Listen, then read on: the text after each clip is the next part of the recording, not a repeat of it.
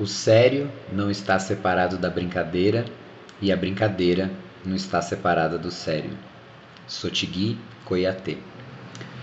Uma mestra que tive falava que ela guardava na memória essa canção que o Digele, griot, Sotigui Koyate, contou que ouvia da mãe desde os cinco anos de idade. O sério não está separado da brincadeira e a brincadeira não está separada do sério. Você está abrindo um livro-brinquedo. Nele, a brincadeira não está separada do sério e o sério não está separado da brincadeira.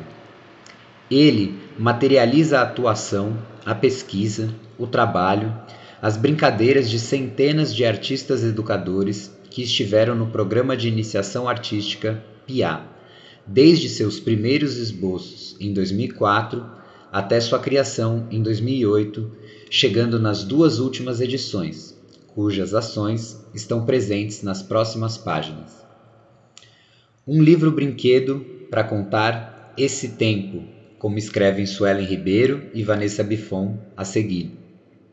Um livro que parte de livros, de memórias, de fundamentos, de histórias, de raízes, de um tempo que não pode ser compreendido em linha reta que tempos foram esses no Piá? Em meio à pandemia, às mortes, às perdas, às violências, em meio aos desencantos, o Piá se fundamentou no encantamento. Abre aspas. O encantamento como uma política de vida, aquilo que tem que ser acionado cotidianamente para que a gente esteja mais próximo do menino que carrega o velho e do velho que carrega o menino. Uma dimensão do olhar para trás como uma demanda pedagógica, uma demanda de aprendizagem que perpassa por uma desaprendizagem do cânone, desaprendizagem daquilo que quer ser único. Fecha aspas, Luiz Rufino, na abertura do Seminário da Formação Cultural em novembro de 2021. Nesses tempos de luto, de fome, o programa esteve conectado às lutas, às abundâncias, às perspectivas que pulsam pela vida e não pela morte. No fechamento da edição de 2021, realizamos o Seminário da Formação Cultural, que reuniu a Escola Municipal de Iniciação Artística, a EMIA, o Programa Jovem Monitor Cultural e os novos programas Programa de Iniciação Artística à Primeira Infância e o Território Hip Hop, além de Vocacional e PIA.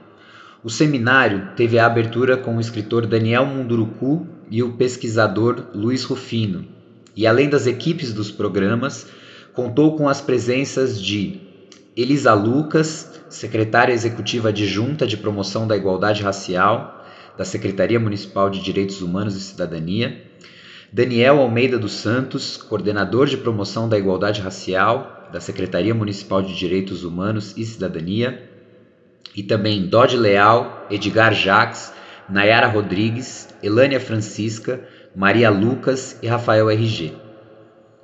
Abre aspas.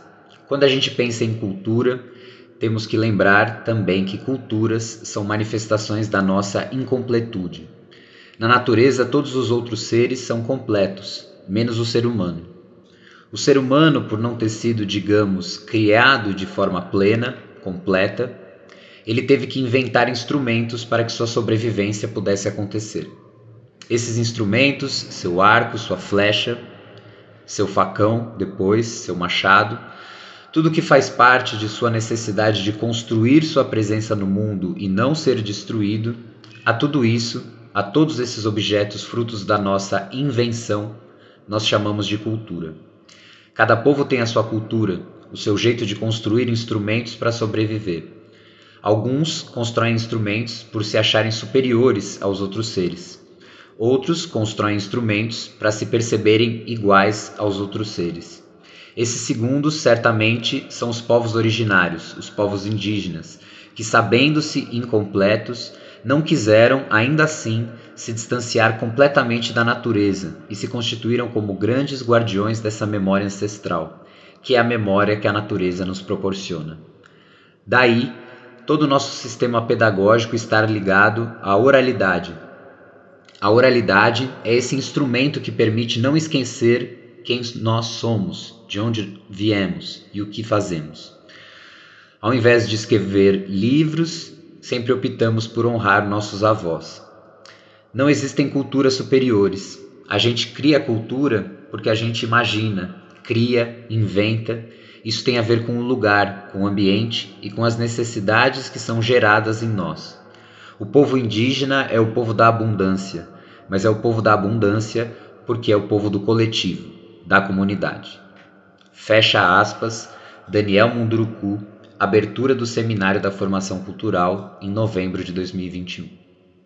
O seminário propôs diversos encontros confluindo as edições dessas políticas públicas de formação da cidade. O PIA articulou um percurso formativo com as presenças de Olívio Jecupé, Rafael Silva, Xambuí Uetu, Maria Clara Araújo, Tatiana Henrique, Guilherme Botelho, Rafael Domingos, Asa Nigeri, Mona Ricumbi, Dona Zezé de Iemanjá e Nego Bispo. Todas as atividades que se deram no formato de transmissões ao vivo, lives, estão disponíveis nas redes sociais dos programas. O fechamento do seminário foi com Ailton Krenak. Abre aspas. Nenhum lugar tem tudo. Eu acredito na capacidade de cada pessoa de fazer a jornada do individual para o coletivo, de oxigenar os espaços de onde vive. A experiência do sujeito coletivo é um desafio como fazer aquele movimento que o beija-flor faz, da gota de água que é buscada no oceano diante da catástrofe, de alimentar pelo menos uma perspectiva. Esse é o campo da arte, que se trata de sonho, de imaginação, de desejo, e é desse campo que nasce a mudança, a transformação da realidade ao nosso redor. Meus amigos, na abertura desse seminário, falaram de pedagogias, uma pedagogia, por exemplo, da prosperidade, da abundância que é a comunidade ser capaz de repartir tudo o que tem.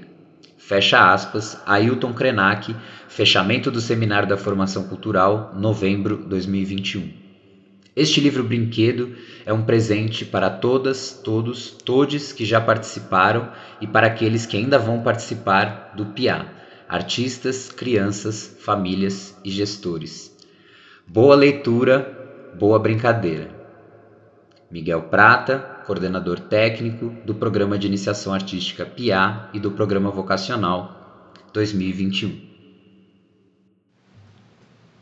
Primeira nota de rodapé referente aos termos Digele Griot. Abre aspas. Para o Digele, sua função na sociedade é ser depositário da palavra. Essa é a matéria-prima de seu artesanato.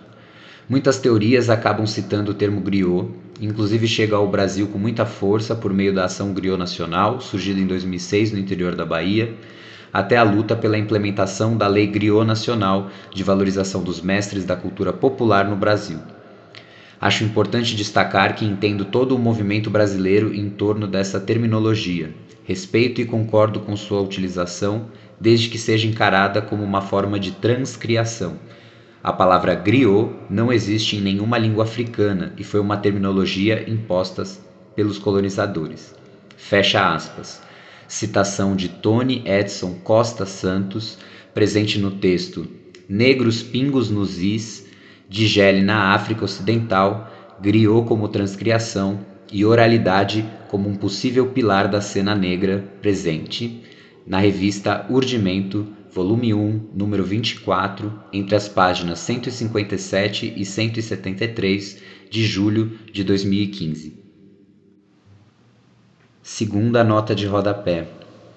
Para um acompanhamento mais de perto de como foi a edição de 2021 do PIA, ver o caderno de formação do PIA 2021, colocado como link neste texto, e todos os cadernos de formação do PIA também disponíveis em link neste texto.